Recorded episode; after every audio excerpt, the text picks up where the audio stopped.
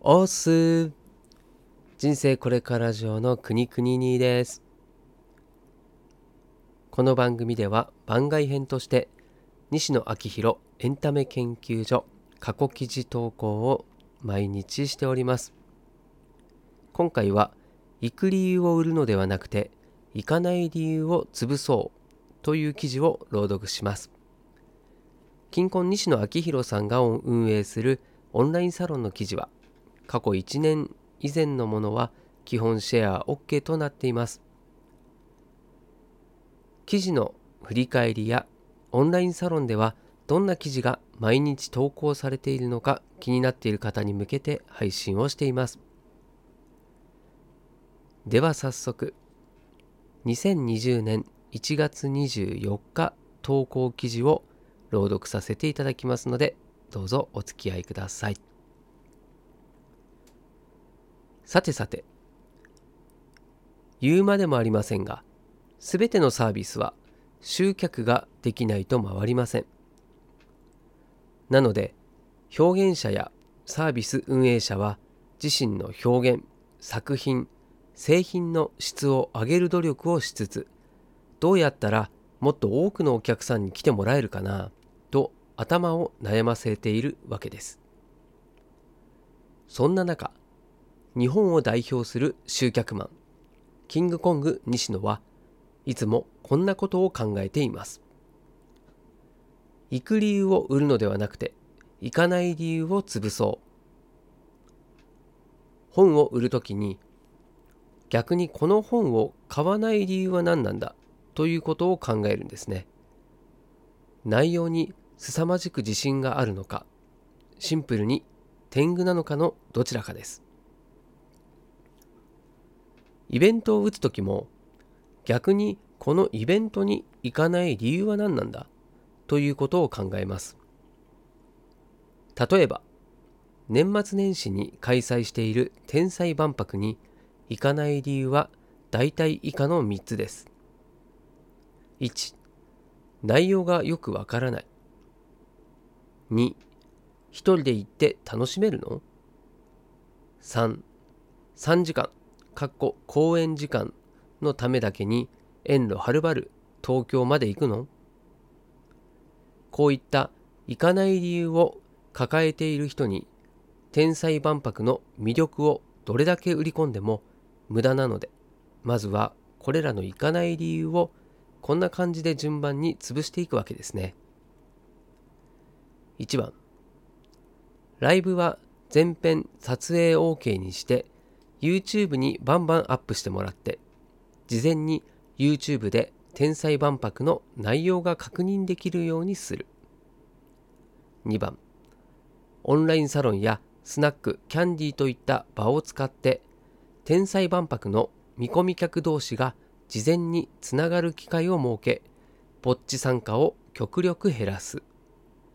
3、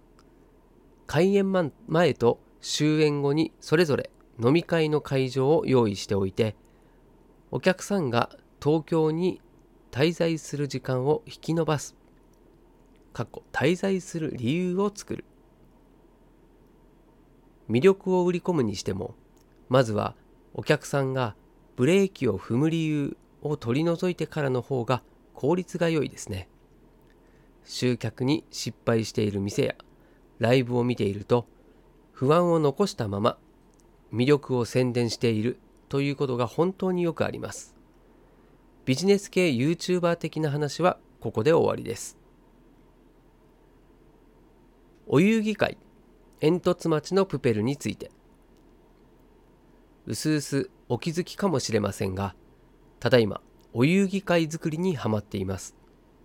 詳しくはここ23日の投稿を遡ってください僕が書いたお遊戯会用の煙突町のプペルの脚本や曲をフリー素材にして全国の幼稚園でやってもらおうというのが今回のプロジェクトなのですが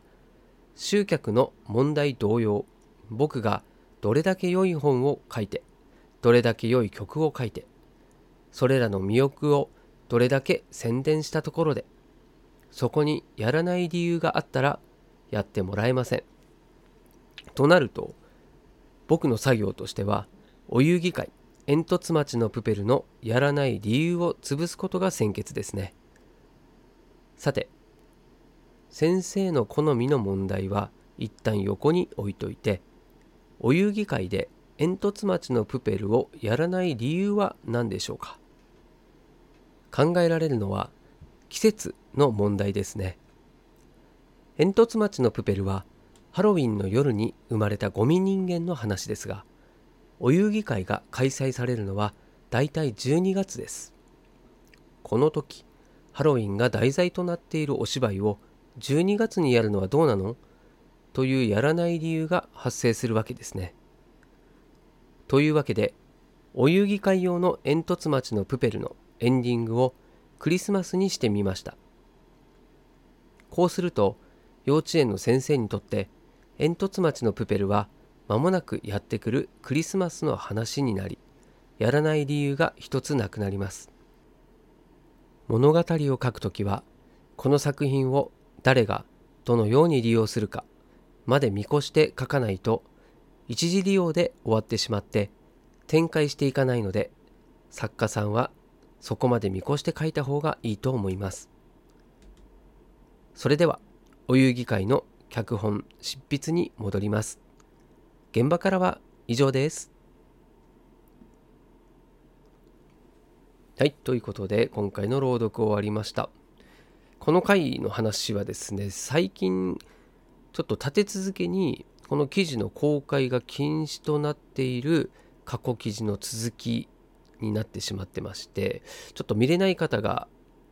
いるんですよね。まあ、それで、ま、見れていない方にはちょっと話の流れがわからないところもあるかもしれないんですけれども、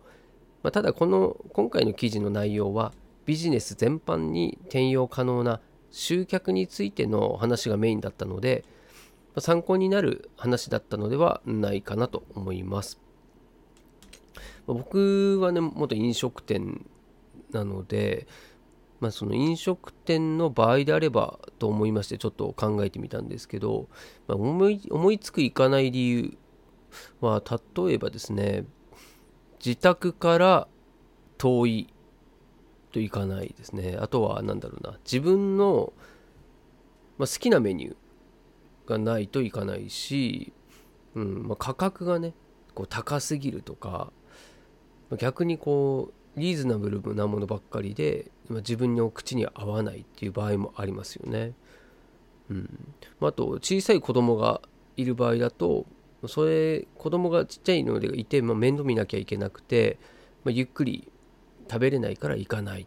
とか、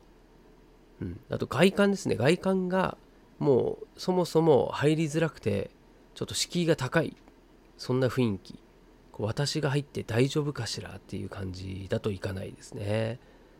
うん、あと最近はねあのキャッシュレスがこう結構主流なところも増えてきてこう現金を持たないなんていう人もいらっしゃいますから、まあ、そんなこうキャッシュレス決済に対応していない場合もその理由になるかもしれないですね。うんまあ、あとは何だろうな清潔感がないトイレが汚いとかねっていうのもいかないし、うん、逆になんだろうなこう清潔感はあるんだけどこう明るすぎて落ち着かないとかっていうのも、うん。まあ、特に最近はもうこういうコロナのね感染症の対策とかでもやっぱりこう、ね、叫叫ぶって言わないか、えっ、ー、と、みんなでワイワイガヤガヤ楽しくお食事っていうのも、まあ、なちょっとこう雰囲気的にはあんまりよろしくないという中でこうちょっと暗めでねこうひそひそ話をするような、まあ、そんな雰囲気のとこの方が逆に良かったりするんで、ま、そういうのもいかない理由になっちゃったりするかもしれないですね。うんまあ、などなどちょっといろいろ考えられるところはあると思うんですけど、まあ、要はこれらをこういかない理由を一つずつ潰していくと、まあ、いかない理由がなくなれば、まあ、集客に直結して効率がいいという話ですよね。まあ、確かに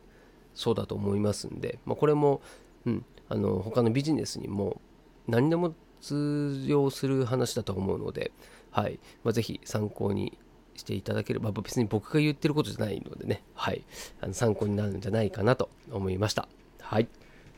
ということで感想は以上です。はい、今回も最後までお付き合いいただきましてありがとうございます。明日もまたですね、こちらの記事、ラジオで配信をしていきますんで、はい、引き続きお付き合いいただけるととてもとても喜びます。嬉しいです。はい。こちらの記事、たくさんの人に届くようにシェアもしていただけると嬉しいです。ではまたこの場所でこのお時間にお会いしましょう。お届けはくにくにでした。したっけね